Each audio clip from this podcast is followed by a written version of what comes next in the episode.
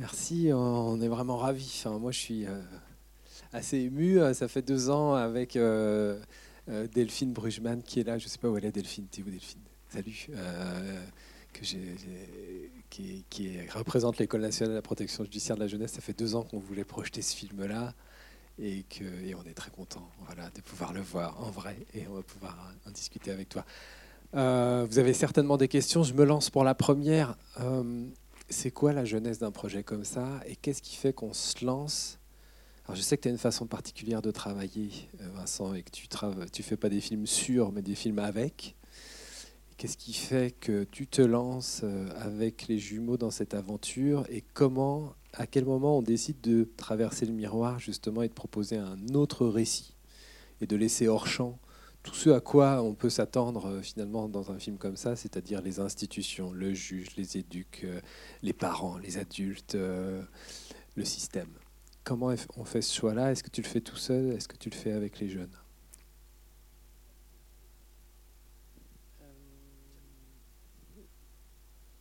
Je le fais, je le fais parce que je me frotte à.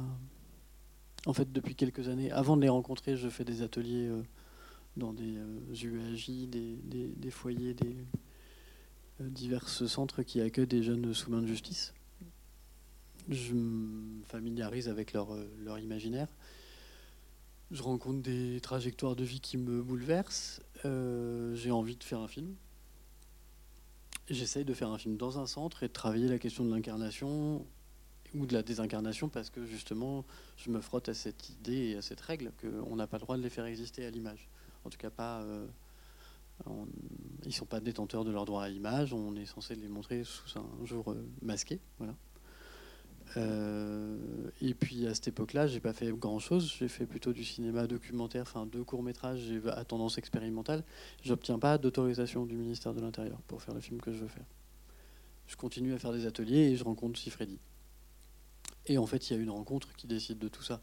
évidemment, en parallèle, il y a beaucoup de lectures parce que comme ça fait 4 ans que je, traverse des moments avec eux, bah, je lis euh, du Sarrazin, je lis du Genet, je lis du Pasolini. Je ne vois pas grand-chose, mais par contre, je lis aussi la presse à, sensation. en tout cas, au moins les gros titres, tu vois, l'Express ou des trucs comme ça qui, qui peut parler de meutes qui attaquent une ville, qui, de meutes de délinquants, j'entends. Donc j'essaie de déconstruire au maximum euh, cette figure-là, enfin déconstruire sa, résonance médiatique en tout cas, parce qu'ils existent. Euh, à l'époque où moi j'écris le film, euh, il y a euh, c'est Sarkozy, c'est Perben, c'est c'est l'INSERM qui sort un truc sur une éventuelle résonance génétique de la délinquance, quand même, on en, est là dans certains gouvernements. Bon, voilà, ça, ça fait des polémiques et ça va pas beaucoup plus loin, mais ça fait que quand même ces jeunes-là, ils existent la plupart du temps euh, par le biais d'images où ils sont filmés uniquement en conditions spectaculaires, euh, désincarnés, voix transformées, voilà. Et moi, je me dis, bah, avec cette rencontre, avec l'occasion qu'il m'est donnée, qu'il me donne, qui, cherche aussi, enfin, ils viennent me chercher quand même on va faire autre chose, on va, mettre une petite pierre dans la balance euh, de l'autre côté, quoi. Essayer de, avec amplitude, de donner. Euh, pas s'attarder sur ce qu'ils ont fait de mal ou ce qu'ils ont pu subir. Enfin, c'est pas ça qui compte, c'est autre chose qui compte, c'est ce qu'ils sont. Enfin, c'est leur extrême vitalité. C'est, euh, c'est là qu'on met d'emblée le focus, quoi. Euh, peut-être moi plus qu'eux, parce qu'au début, il faut un petit travail de déconstruction. Ils ont aussi très envie d'exister euh, comme des petits caïds de, quartier qui sont. Enfin, ils me montrent très volontiers euh, les plus gros morceaux de suite qu'ils ont, comment on pète un arrêt de bus, comment on met des fumigènes dans un tramway, comment tout ça. Bon, moi, je leur donne des rushs petit à petit. Je vais, déjà, je ne veux pas toujours les voir avec la caméra, histoire aussi qu'ils comprennent que j'ai juste envie de les rencontrer. Et bah, en regardant les rushs sur les PlayStation de leurs copains, parce qu'à cette époque-là, ils vivent dans le garage ou, dans le squat qui s'appelle l'endroit, bah, ils voient que je m'intéresse pas finalement au spectaculaire. Quoi. Et bon, bah, après, c'est une histoire de vie. Euh, il y a différents facteurs qui font qu'ils accrochent aussi au film. On s'entend bien, déjà. Euh, ça, c'est important. Euh, ils sont, j'allais dire victimes, victimes d'un reportage sur Direct 8, euh, qui les filme sans, sans égard aucun, euh, C'est un espèce de 3 fois 13 minutes sur les cambriolages en France. Donc il y en a deux qui sont tournés à Marseille, vous imaginez bien, parce que c'est quand même une ville terriblement dangereuse. Et euh, un à Nantes. Et ils en sont les héros. C'est génial. Ils sont filmés, donc la police débarque chez eux, enfin chez leur mère, au domicile de leur mère. On, a une caméra qui est placée sur le, le front du, policier qui fracasse la porte. Donc il découvre la mère des jumeaux en, en peignoir, euh, voilà, on transforme les visages. je, vous je vous passe le récit de ce truc-là, c'est absolument abject et ils se sentent vraiment euh, violés par l'image. Voilà. Ça affirme chez eux un goût d'aller au bout d'autre chose, en fait, euh, dans une autre durée. Ils comprennent aussi petit à petit ce que c'est que la grammaire d'un film.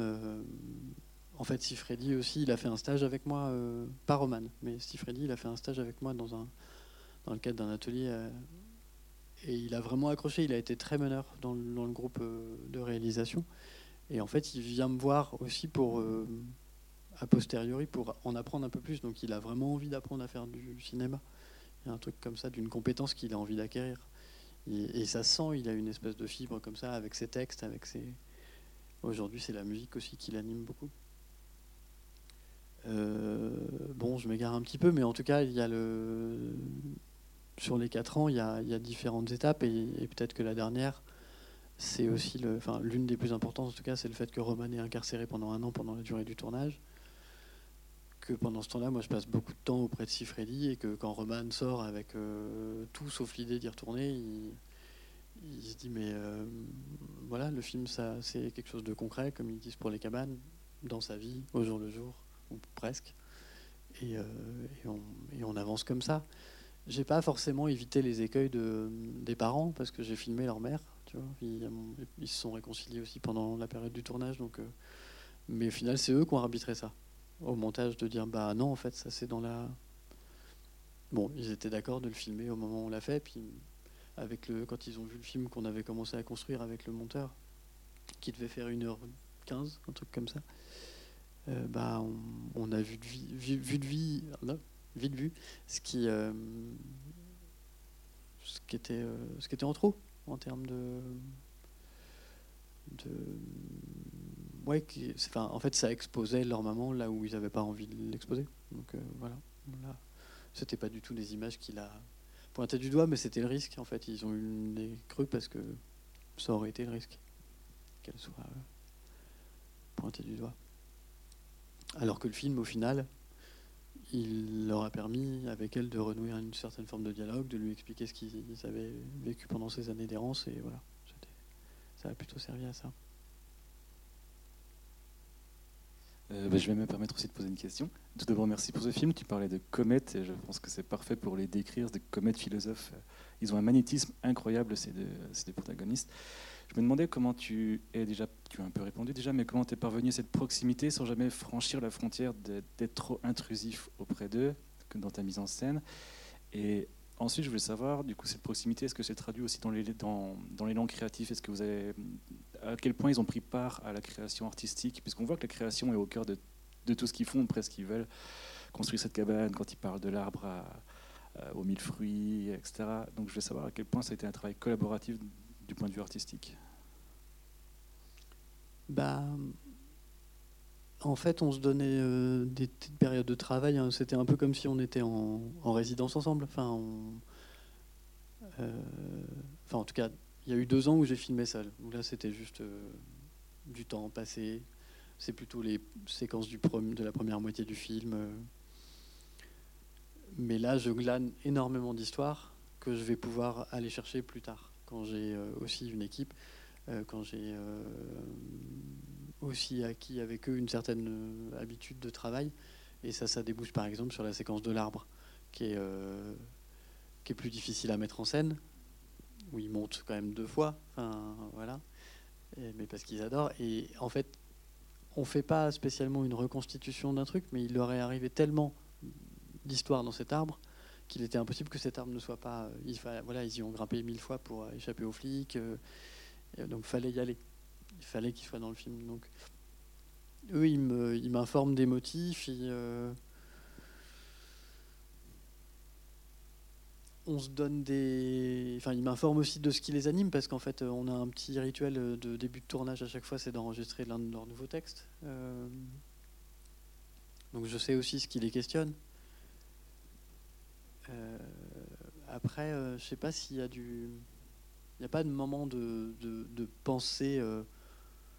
Il n'y a pas de réunion pour imaginer ce que va être le plan de tournage, mais à chaque journée qu'on passe ensemble, et même quand il y a Julien et Jérémy qui sont à l'image et au son pour, pour euh, renforcer l'équipe, bah, on prend le temps de réfléchir à ce qu'on fait. quoi. C'est pas juste euh, on vous suit dans votre quotidien, c'est genre euh, bon bah là pendant les deux jours vous allez faire quoi les garçons? Ouais vous avez ça à peu près de prévu, ok. Bon bah vous allez le faire et plus lentement pour que le cinéma puisse vous suivre. Et puis on n'écrit aucun texte. Enfin eux ils écrivent leurs textes qu'ils chantent éventuellement, mais mais je leur souffle peut-être un peu en amont aussi les, les réflexions qu'ils me suggèrent ou les réflexions qu'ils ont, que j'ai l'impression euh, de voir euh, vivre en eux, ce qui fait qu'ils arrivent à se les approprier un peu différemment pour les mettre en bouche euh, au bon moment. À part la scène finale, il n'y a pas de moment de parole provoqué, quoi. D'accord. Voilà, c'est un peu ça. On va laisser la parole au public. Est-ce qu'il y a des questions parmi vous?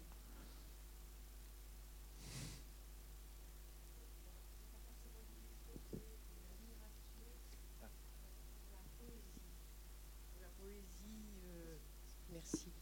Qui, est présente, euh, la poésie, comment la, pensée aussi. Euh, on est c'est saisissant, hein, c'est saisissant de voir euh, ce, qui, ce, qui, ce qui est présence qui est en œuvre, ce qui, ce qui émerge. Mais je crois que c'est vraiment la poésie et le jeu avec les mots aussi. Euh, et effectivement, dans un domaine comme ça, c'est certainement pas ça dont il est question en règle générale. Donc c'est magnifique. voilà, c'est ce que j'ai envie de vous dire. Bah merci. Mais il faut, ouais, enfin, je leur transmettrai plutôt.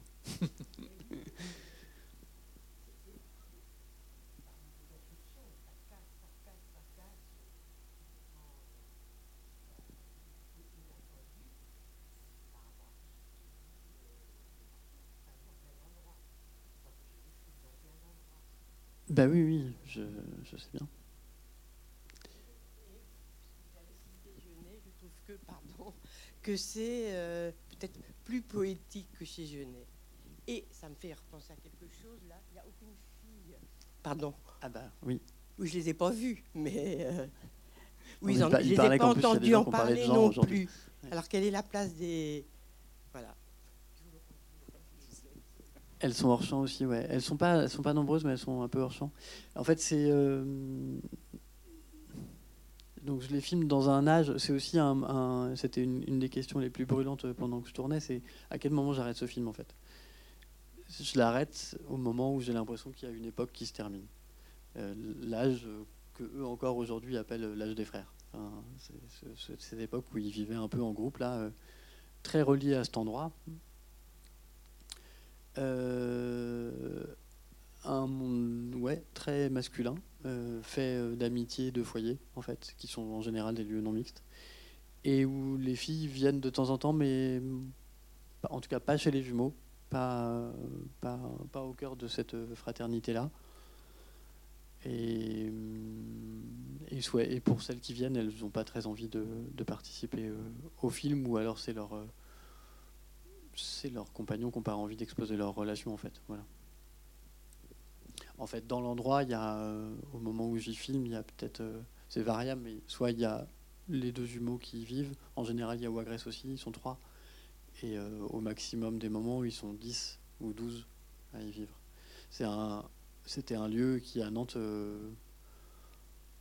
voilà, dans les quartiers nord, euh, on savait qu'il existait. Enfin, les, jeunes garçons ou filles à la rue savaient qu'il existait et qu'il était possible d'y passer une nuit un peu plus confortablement que, enfin voilà, d'y fuguer, d'y séjourner quelques jours, euh, de, et qu'il était tenu quoi, enfin qu'il était comme un squat et tenu avec soin. mais moi, il était hors de question que je crame cet endroit vis-à-vis de la police avec le film. Euh, et il était hors de question que je que j'expose des gens qui n'avaient pas envie d'être exposés. Donc, euh, Donc euh, j'y ai passé pas mal de temps, mais on n'a pas toujours filmé. Et sur la question de la, hum, la mixité de genre, c'est sûr que c'est aussi un âge où, hum, moi, il y a un moment de diabolisation au clair des, des, filles chez, chez, ce groupe de garçons, où elles sont, elles sont dangereuses pour eux, quoi. Elles sont dangereuses pour le groupe, elles pourraient, elles pourraient le faire vaciller, elles pourraient le... Mais comme j'allais dire, dans n'importe quel euh, milieu social, euh, à l'adolescence, euh, certains, certains groupes se, se, rassemblent en non-mixité. Est-ce qu'il y a d'autres questions? Rebondir sur ce que tu viens de dire, parce qu'il est de question de genre, et tu dis qu'il y a peut-être une peur, des, une diabolisation des filles. Moi, j'ai trouvé que dans, dans ton film, là, il y a, il y a beaucoup de questions de corps. On voit les corps, de, même de la matière, enfin, tu les suis très très près. Et, il est question de masculinité, certainement, mais absolument pas de, de l'image qu'on s'en fait ou que parfois les intervenants sociaux euh, se font du corps masculin des, jeunes garçons délinquants, c'est-à-dire euh, un corps qui soit associé à une forme de masculinité hégémonique, à minima, ou toxique, peut-être pour certains. Euh, et, et, je voulais savoir si c'était un, choix de ta part ou si c'est vraiment quelque chose qui transparaît de leur, leur mode d'existence, c'est-à-dire il y a une forme de, il y a une forme de mise en scène d'un corps viril, combattant, euh, euh, fort, puissant, euh, qui fait des prouesses, etc. Et en même temps, il n'y a rien qui soit de l'ordre du virilisme en quelque sorte, c'est-à-dire d'un comportement qui pourrait paraître sexiste ou prédateurs sexuellement. Enfin, tu vois, il n'y a, aucune allusion à ça. Est-ce que c'est toi qui l'as laissé hors champ? Ou est-ce que c'est présent dans leur mode de vie, dans leur rapport à la sexualité? Est-ce que... Non, je crois que c'est pas présent dans, leur mode de vie. Enfin, il y a un truc... Euh, un film, c'est toujours un chemin. un film réussi, c'est toujours un chemin, je crois. enfin, en tout cas, faut essayer d'en prendre, quoi. Et, moi, je sais que dans ce film, ils commencent en faisant de la boxe dans un garage et qu'ils finissent en disant qu'ils seront jamais des grands combattants. Euh, c'est, euh, ils, font tomber des, ils font tomber eux-mêmes. Enfin, et peut-être que le film a aidé à ça, ou, mais il n'y a pas que moi. Enfin, je veux dire, c'est des garçons qui rencontrent en permanence des gens. Ils, ils, parlent à tout le monde dans la rue. Ils ont plein de, plein de référents. Donc euh, ils, adorent faire tomber les murs de leur perception, enfin, petit à petit. Et donc, euh, si au début, quand je les rencontre, ils ont 17 ans ou 16 ans, et ils adorent euh, ouais, s'entretenir, être, être forts, et, peut-être qu'au jour le jour, ils en ont un peu plus besoin qu'à la fin.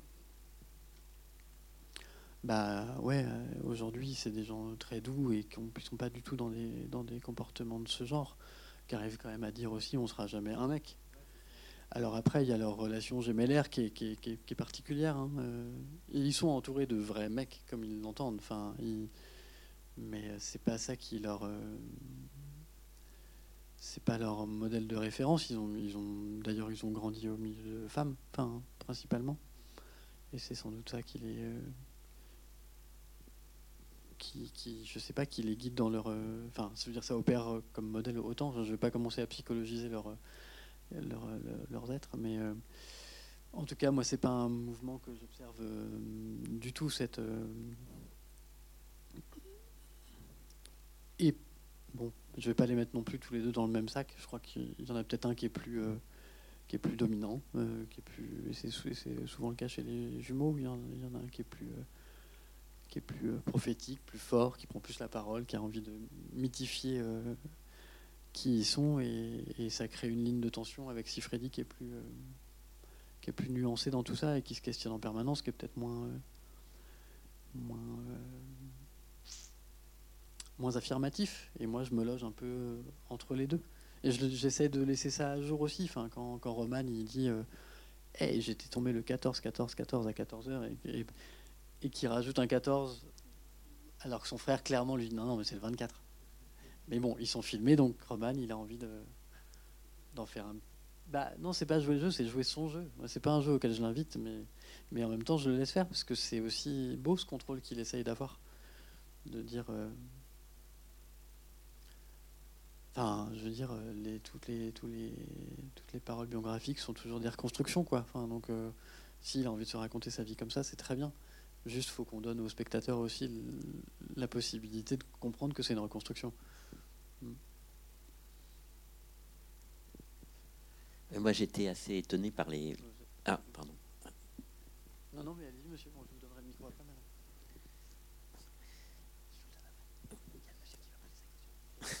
ouais, j'étais étonné par les, les, références au début à Tintin et à Miyazaki euh, avec le voyage de, le voyage de Shiro.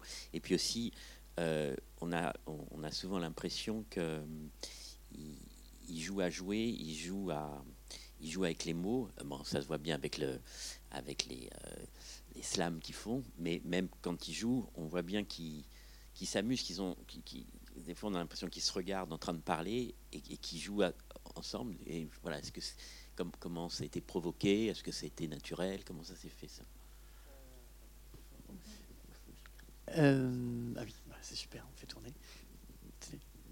Euh, bah en fait, le jeu des 10 mots, là, c'est ce que je, ce que je tourne dans, dans, cette, donc, dans ce squat qui est une ancienne école. Hein.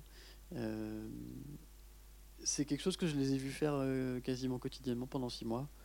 Hum, on tire, on met des mots, enfin on, fait on écrit des mots, on les met en boulette, on les met dans un papier, enfin dans un bol, on le tire.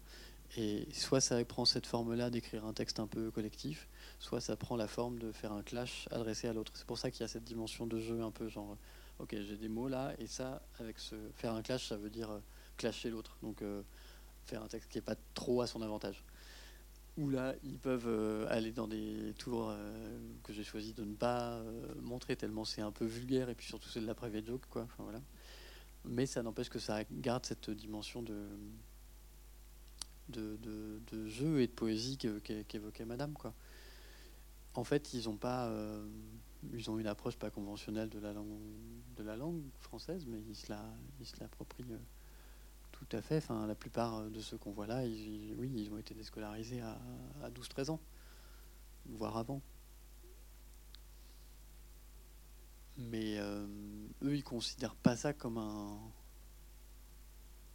Enfin, c'est tout à fait normal, quoi. C'est ça aussi qu'il faut. Des fois, moi, j'ai peur que ce film-là, il, il, travaille euh, à l'inverse. Enfin, faut, faut pas se dire que c'est des êtres exceptionnels. En fait, ils sont, Roman et Sifredi, portent euh, sur leurs épaules plein de copains qui leur ressemblent. C'est pas, euh, et il faut pas qu'on les regarde comme des gens exceptionnels qui sortent de la marge. C'est ça aussi que, voilà, ils sont. Vous voyez tous bien comment on peut jouer avec une langue dans laquelle on grandit et ce que jouent avec l'oreille, ils savent pas l'écrire, mais c'est pas grave. En fait. Voilà. Euh, oui, moi je voulais vous remercier d'avoir euh, invité euh, à la fin de, de, ce magnifique documentaire Jacques Prévert. comme le disait Madame, ce film est très poétique, en effet, aussi bien au niveau de l'image qu'au niveau des mots. C'est vraiment incroyable, justement. Vous venez de parler de la façon dont il s'exprime. Euh, c'est incroyable, je trouve, la, richesse des pensées qu'ils expriment euh, dans leur vocabulaire, dans leur. Euh, c'est vraiment, ouais, c'est une atmosphère poétique qui, qui, qui, nous, qui, nous, qui nous emporte bah, dans l'univers de Prévert complètement. Moi, je l'ai ressenti dès le début du film. C'était, c'était magique, c'était, c'est très beau. Merci. Bah, Et les musiques, le choix des musiques aussi, qui accompagnent notamment quand ils sont en train de, j'ai envie de dire, de jouer à se boxer là. Euh, il y a du violon, c'est très beau, c'est vraiment très beau. Voilà. Merci beaucoup. De rien. Bah, il y avait l'idée de, de travailler aussi avec des moments références, de, d'inscrire ce film aussi dans la durée de ce que ça pouvait être là. De penser aux Apaches, aux blousons noirs, ou de les inscrire dans une historicité, quoi, parce que les motifs, je vois bien, euh, à force de lecture ou de voir des films qui les sur des figures euh, qui les précèdent dans le cinéma, je, vois bien qu'ils ont des choses en commun avec elles ou avec eux. Donc, euh, donc oui, mettre les Berruriers Noirs, mettre, euh, mettre Jacques Prévert chanté par Marianne Oswald, ça me semblait euh, important parce que c'est aussi important de rappeler ce que ce qu'on voit moins aujourd'hui. Mais cette chanson de Prévert, elle raconte quand même un fait absolument horrible de chasse à l'enfant, qui est autrement organisé aujourd'hui, en fait. Donc il était, enfin, alors là, c'est avec la parole au, à l'historien qui est à côté de moi. Mais euh, il y a d'autres. euh, elle était peut-être très très bien organisée d'ailleurs à l'époque où, Prévert euh, écrivait cette chanson, mais, mais en tout cas, dans cette chanson, il y a un appel à, au, bah voilà, aux citoyens lambda pour euh, attraper cette, euh, ces, graines de crapule, quoi. Et l'idée, c'était de faire un film qui dise euh, bon, ça n'a pas beaucoup changé, non Vous trouvez pas?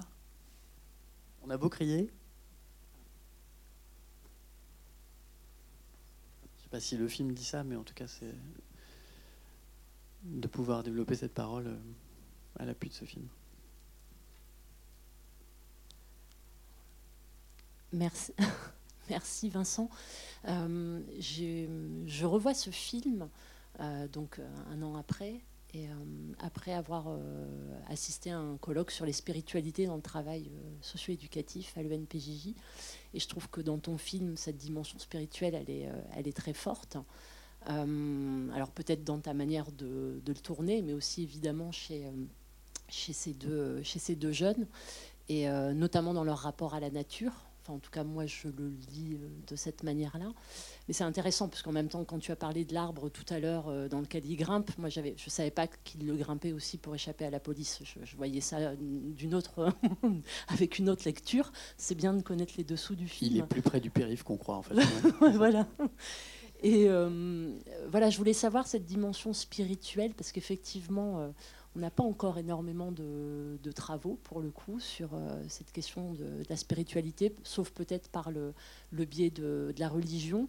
Et je voulais savoir voilà, comment, comment ça s'était manifesté, qu'est-ce que tu connais? Tu parlais tout à l'heure de modèles de référence. Est-ce que voilà, il y a eu aussi peut-être des rencontres dans leur vie qui leur ont... qui les ont peut-être mis sur cette, sur cette voie-là, la spiritualité, si on peut le qualifier comme ça Ou est-ce que toi, tu les as euh, voilà, euh, vus aussi sous cet angle-là ou, pas forcément Ou, est-ce que c'est notre regard là, de, spectateur qui, euh, qui nous amène à le considérer comme ça? Hmm, C'est un regard ou une intuition, je sais pas, mais la, question de la croyance, elle est hyper forte chez les jumeaux particulièrement, pour le coup. C'est peut-être, euh, ça fait peut-être partie des, du supplément qui fait qu'ils ils- ils ont cette capacité à, à être euh, les protagonistes d'un film. Je sais pas. Enfin, d'incarner ça et de, et de toujours amener euh, des questions sur un autre plan, enfin, en fait, de réflexion. Roman, quand je le filme là, il, est, il a une croix autour du cou, on la voit. Il, lit la Bible tous les jours. Roman, deux ans après, il, est un peu complotiste. Roman, quatre ans après, il, il a encore un peu varié. Et Roman, aujourd'hui, il, fait le ramadan. Il a une, la croyance, elle est au cœur de sa vie. Elle est, et il changera tout le temps. Il a pas, euh, il a besoin de réponses. Il a besoin de se questionner. Il a besoin de. Si Freddy il cherche d'une autre manière, il pas, euh, pas les dogmes, il aime pas. euh, Roman, il a besoin d'ordre. Quand je dis que c'est l'âge des frères, c'est quand même pas neutre. Il s'appelle frère. Hein, et il y a d'autres endroits dans la société encore aujourd'hui où on s'appelle frère entre hommes quand même. C'est un monde hyper codifié, hyper euh, et que Roman tisse hein, surtout d'ailleurs, où il y a, il y a des règles. euh, ce qui se passe sur l'arbre quand il s'engueule, c'est ni plus ni moins qu'un rappel à la règle. Parce que, parce que Wagress a enfreint une règle, il a parlé du passé, il a parlé de ce qu'il ne met pas bien. Et ça, c'est entre eux, c'est niette. Si on commence à parler de ça, c'est, la fin. Enfin, on va tous euh, euh, faire un grand naufrage ensemble. Euh, donc c'est des règles qui, qui sont un peu euh, que je sais pas Roman avec cette espèce de, personnalité un peu prêcheur il vient euh, ramener comme ça dans le groupe en permanence et, qui, il nourrit le groupe de toutes ses lectures parce qu'il lit aussi des livres sur l'antiquité sur enfin il lit des livres d'histoire il lit de, à, à sa hauteur quoi mais il vient enrichir sa réflexion en permanence voilà. Alors la question de la croyance, elle est hyper forte. Ça le blase pas du tout. La question de la connaissance, du savoir, et puis ça peut être euh, n'importe quelle rencontre le fait euh, peut le faire euh, switcher ou découvrir un pan euh, de connaissances pour lui et voir des trucs très mimétiques. hein. Vous aurez noté qu'il a un accent un peu créole. Bon, bah en fait, il était enfermé avec un Martiniquais en prison. Et ben voilà, il s'est mis à parler comme lui. Alors qu'il vient de Roubaix, quoi. Enfin, bon. Son père est polonais, sa mère aussi. C'est voilà, c'est du. euh, ils se nourrissent fort, fort, fort du monde. Et euh, aussi Freddy, lui, son trip, c'est plutôt d'être en pleine nature et d'être genre, ah, je suis là, je suis bien, je me sens bien. Aujourd'hui, lui, euh, si Roman, il vit dans une, donc lui, il a, il a eu une autre mission là de récupérer la garde de son fils. Il a réussi, c'est pas simple tous les jours, mais et puis ça a été à plein temps, puis ça ne l'est plus parce que c'était quand même vraiment pas simple tous les jours. Mais ça se fait. Et il a, du coup, il a, il est au RSA, il a un HLM, il a fait une formation de paysagisme, il, est, euh, il, a des clés en main quoi, pour une forme, une forme d'insertion. Si Freddy, lui, il vit dans une cabane, euh, dans un petit bois, euh, dans une périphérie d'une station balnéaire, et, et c'est une cabane qui, qui était à l'abandon, qu'il a retapé. Et il fait pas de bruit, et- en tout cas pas le jour, et il y est bien. Voilà. C'est- sa forme à lui de, croire, enfin de recherche de, spiritualité.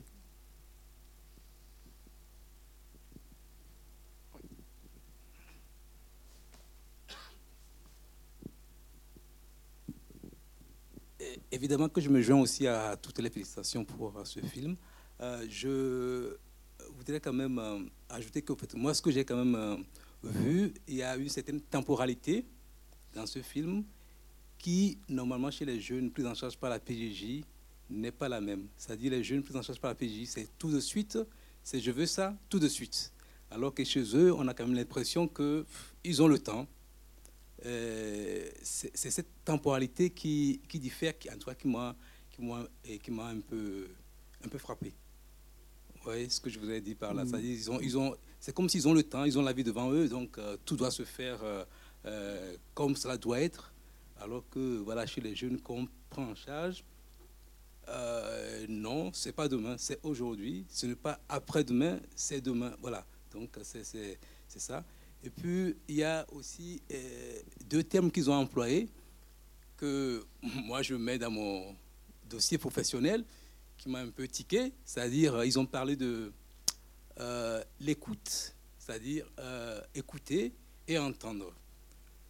Ils ont exactement dit le contraire de ce que moi je pense être. Donc je me suis dit, bon, est-ce que c'est moi qui, qui peut-être euh, ne sais pas, mais je pense quand même que, euh, parce que moi je me dis, est-ce que le juge écoute les jeunes? Il les entend bien sûr, mais est-ce qu'il les écoute? Mais eux, dans ce qu'ils ont dit, c'est comme si euh, il faut plutôt les entendre et non les écouter.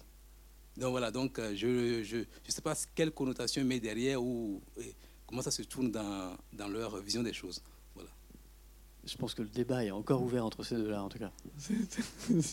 C'est arrivé que c'est arrivé qu'ils viennent présenter le film et qui se, enfin, bon, qui relance la discussion euh, devant le pub- de- en public, quoi. Euh, sais pas bien. euh, oui, ils ont pas ce rapport. Ils ont. Enfin, bon, c'est peut-être le film aussi qui crée un espace-temps différent. Quand même, faut, faut se dire que là, on a vu un film. D'ailleurs, ils le disent très bien. Vous, c'est pas Roman et Sifredi que vous avez vu là. C'est juste un film avec des personnages. Euh, ils ont. Moi, c'est sûr que si, si Freddy, j'ai- j'ai accroché avec lui et s'il a été si. euh, si notre relation a démarré si fort dans, un- dans le cadre d'un atelier euh, dans un foyer de la PJJ, euh, c'est pas pour rien. C'est que oui, il n'avait pas ce rapport euh, consumériste, euh, ou cette, euh, inquiétude, ou cette angoisse et cette anxiété qui faisait qu'il avait besoin d'un truc tout de suite. Il était plutôt à, tempérer les autres. Il est toujours comme ça. Sans doute parce qu'il grandit avec un frère qui est peut-être un peu comme ça. Et qu'il a toujours eu besoin de dire Hé, go, mollo. Voilà. Euh, Ça, c'est pour la question du temps. Pour la question d'écouter et d'entendre, euh, il faudrait, faudrait, faudrait inviter aussi des juges dans la, dans la discussion, non? Je sais pas, moi, s'ils entendent ou s'ils écoutent ou s'ils ont le temps. Est-ce qu'ils ont le temps d'entendre? Est-ce qu'ils ont le temps d'écouter? C'est aussi d'autres questions. Quels sont les dans quel contexte ils ont. je ne sais pas si dans une comparution immédiate, par exemple, on a le temps de vraiment écouter et de comprendre et, et a fortiori d'entendre. Cinq minutes, c'est court. Hein. Mais après, il y a un petit peu plus de temps de préparation pour le dossier, mais, mais bon. Mm. Est-ce qu'il y a d'autres questions?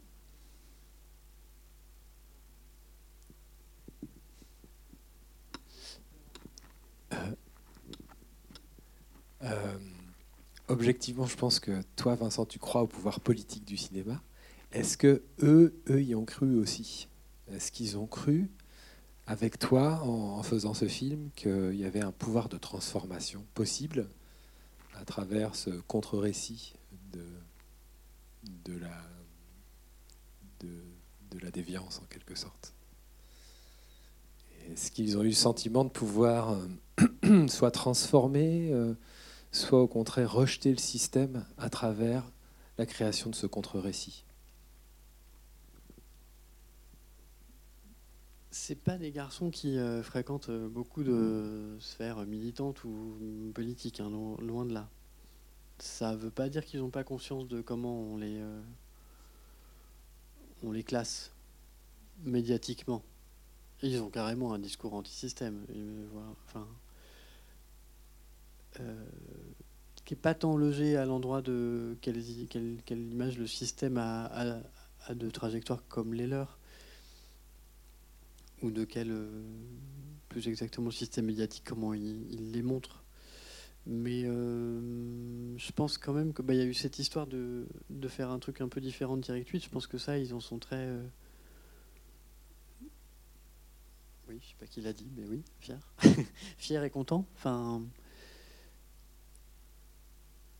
Et quand même, ils ont accompagné beaucoup le film. Enfin, en fait, donc le film, c'était pas du tout prévu qu'il sorte au cinéma. Ce qui était. donc, on l'a montré euh, dans des festivals. Et puis au bout de 4-5 festivals, euh, il s'est posé la question de, le sortir en salle. Alors là, du coup, il a fallu rediscuter avec les garçons parce que c'était pas du tout la même, même affaire d'exposition médiatique. Euh,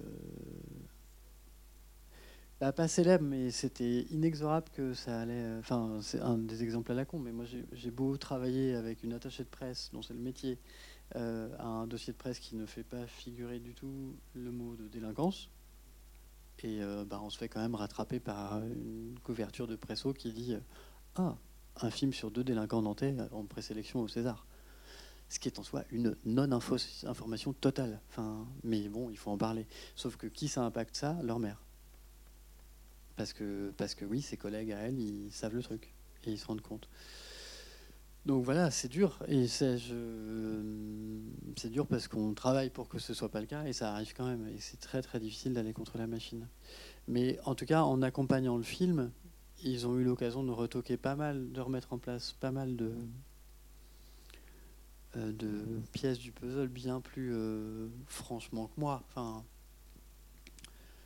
euh, exemple, Paris, avant-première une dame qui peut dire euh, quelque chose de très. Euh, qui veut pas faire de mal, hein, qui dit euh, merci, merci, du, merci, merci, parce que grâce à ce film, je crois que maintenant je vais me dire que les, les gens que je vois dans la rue, bah, ils pensent aussi. Bah oui, mais voilà. Bah, ça, ou Agresse, il répond Bah oui, madame. ils écrivent aussi. Ils se lèvent tous les jours. et, franchement, moi, j'allais lui rentrer dedans à cette dame, mais il a pris il m'a pris le micro des mains, il a répondu très très calmement, alors que c'est quand même le plus nerveux de la troupe. Voilà, de dire bah en fait on est qui on est, ils l'ont affirmé, euh, ils ont parcouru la France avec le film, donc je pense quand même que ça a permis un truc voilà d'affirmation de, et puis ils l'ont montré aussi devant d'autres jeunes, enfin dans des euh, j'ai jamais pu les faire rentrer en détention, mais euh, au moins le au moins dans des, euh, dans des centres d'accueil euh, ouverts. Quoi. Et ça, ça a été des chouettes rencontres. À Toulouse, à Nantes, euh, à Marseille. ils, ont, ils ont porté le film sans moi. Voilà, et je pense qu'ils s'en sont très bien, très, très bien débrouillés. La question politique, elle est tellement située socialement que Je sais même pas s'ils mettraient ce mot-là, juste ils ont envie de dire qui ils sont. Est-ce qu'on a une dernière question peut-être?